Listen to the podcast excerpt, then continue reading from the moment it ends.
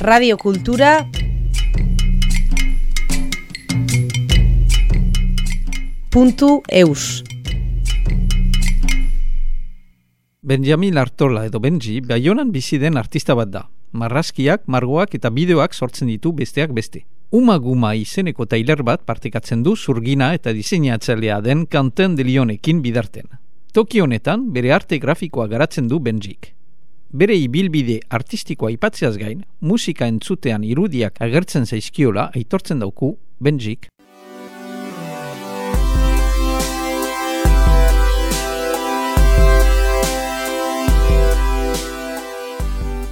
musika asko inspiratzen nau eta musikarekin erudiak uh, agertzen dira magikoa da eta hori txikitatik eta opari bat nirentzat sortze bat delako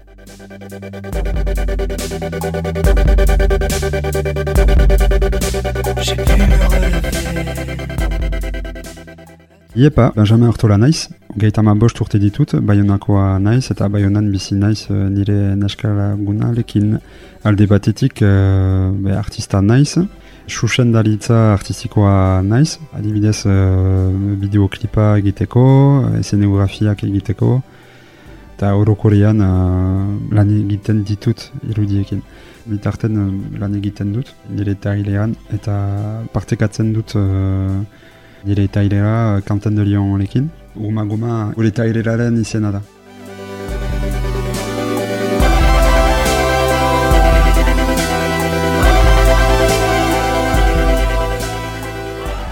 Nire ibilbidea, ez da ein klasikoa. Ba, arteko eskolan uh, mialitzen zen, eta han uh, hasi nintzen nire praktika. Ez nintzen ikasle hona, beti eskoleetan arrazoak banituen, ez dakitzergatik izan zen horrela, uh, beti ametxetana beti beste lekuetan.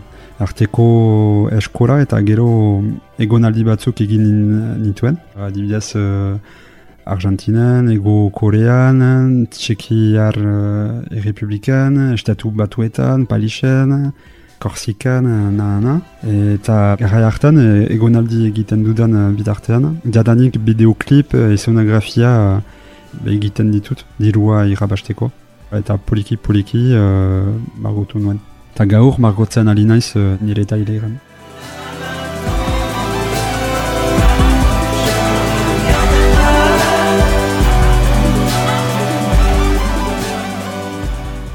Nire erien horretzapena, sokuntzarekin nire ingurua e, izan zera, uste dut, eta izan ere txikitatik nire anaia eta biok e, mendietan itxasuan geratzen ginen.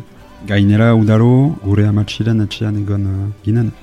Eta han eh, bere hauzo berezia da, eh? beti gaur, eta belzenean handaian da, eta txingudiko badian da, preskiberen uh, parean, eta han oso edera da, oso berezia da, argi ederak dira, eba, bereziak, eta horregatik uh, uste dut uh, nirentzat uh, argia oso garantitua delako.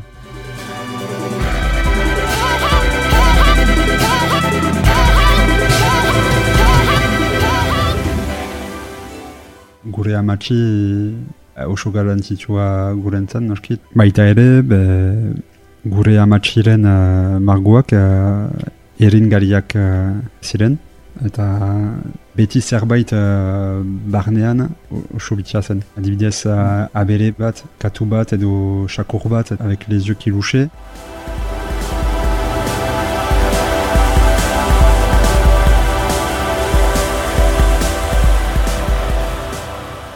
Gaur egun, uh, margotzen ali naiz asko, taileran, beti.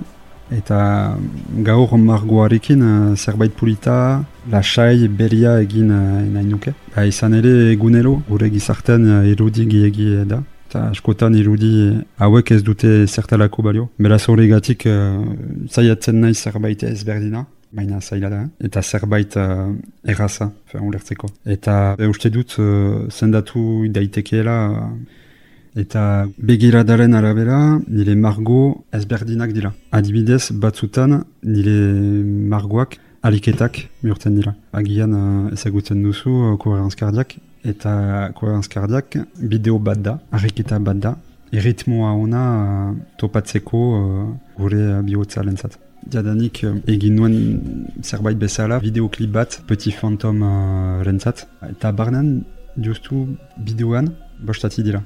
Eta poliki eta poliki gure bihotza erritmo ona hartzen du. Eta erdian gauza bat sigi behar dugu.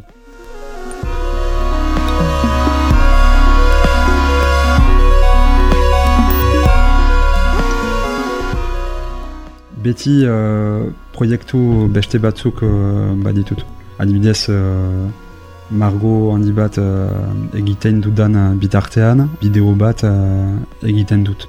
Aurokolean uh, lanpetuta naiz beti, eta antolatzeko nire lana beti zaila da.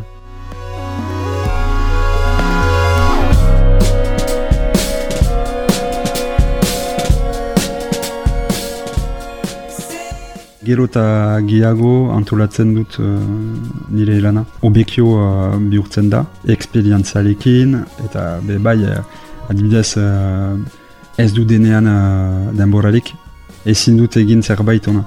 Ongi. Baina, irudiak nahazten dira, nirentzat uh, oso uh, entezgelia da.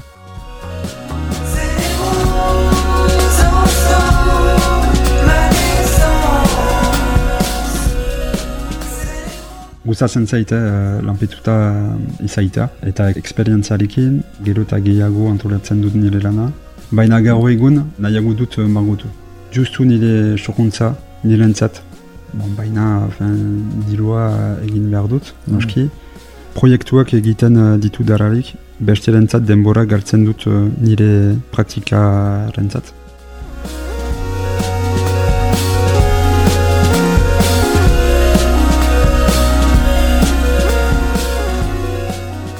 ez dut erritulik, baina beti egonero eta eleran edo etxean musika asko uh, entzuten dut. Musika asko inspiriatzen nau eta musikarekin erudiak uh, agertzen dira. Magikoa da. Eta hori tikitatik eta opari bat nirentzat, sortze bat delako. Nirentzat uh, musika oso garentzitua da ba nire praktikarentzat. Horregatik uh, uste dut beti egon uh, naizela ametxetan.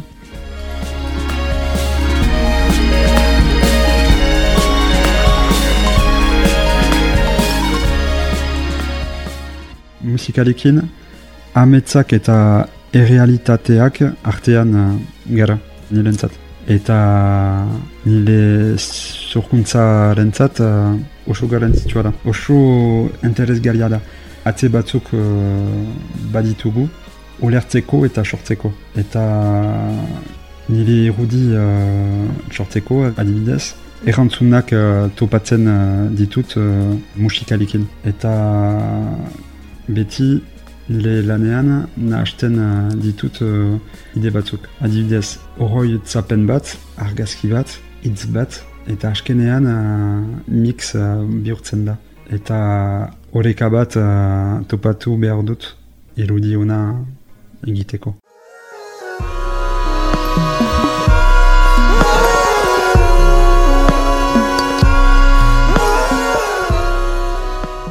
Nirentzat iludioana da ezin dut ipini zerbait gehiago. Eta iludi hori ibiltzen da lasa eta autonomoa da. Nola nire inspiriatzioa etoriko da, nola eta zein mota izanen den, Orokolean nire horotzapenetik eta nire ingurumenatik inspirazioa etortzen uh, zait. Baita ere nire irakurketatik. Batzutan irudi bat uh, sortzeko, bi edo gehiago kontekstu nahasten ditut. Ide batzuk bai ditut uh, nire buruan eta ez dakitzagatik baina beti uh, itxoten dut uh, prest izatea edo eta justu ulertzen dut gero eta gehiago, inoiz ez pres naiz.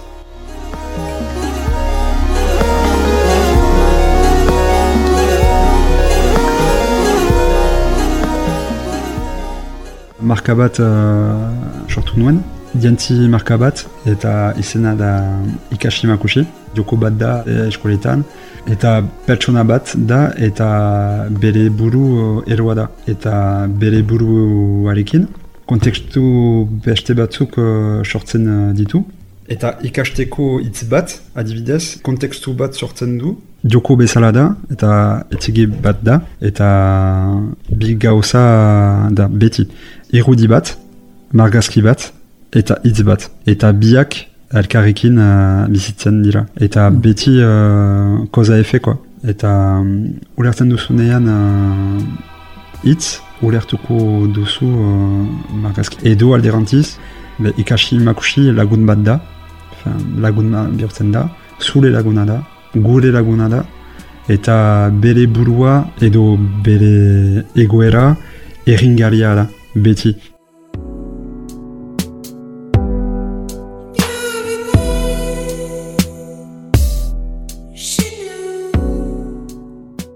Euskara nirentzat oso galentzitsua da, eta duela urte batetik ikasten alxin nintzen uh, foruan. Donc, uh, be fuluan geratu nintzen uh, ikasteko, zerutik, eh? baina bide luzea da. Uste dut, uh, gure kultura babesteko euskara pratikatu behar dugula. Eta artearekin, musikarekin, uh, kirolarekin, ustatuetan, gure gizarte osoan, gure herrian. Eta eskoldun beri bihurtzen ari naiz, eta poliki eta poliki uh, dut nire hizkuntza eta oso pozik naiz. Baina zaila da. Eta nola ikas dezakegu kontekstu ezberdinetan. Eta horregatik uh, pertsona bat uh, sortu nuen, eta gero eta gehiago errantzun uh, topatu nituen nire pertsonarekin. Tradukzio bat uh, bezala, fin kasik.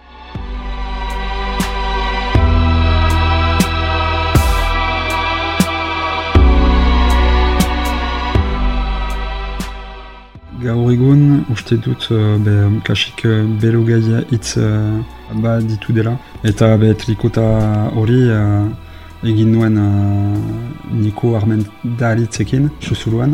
Eta eskuz beti, eta pentsatzen dut, amatxi bat edo gazte bat, dentzi aldute uh, ikasi makusi. Denentzat. Eta eskualdun arentzat, eta ez diren eskualdunentzat.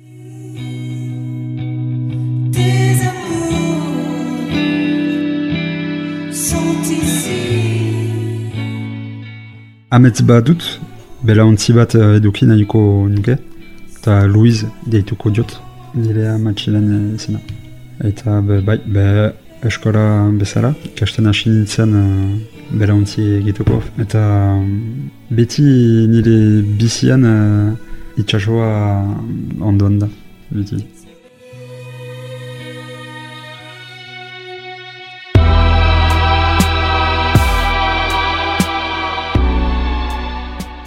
Radio Kultura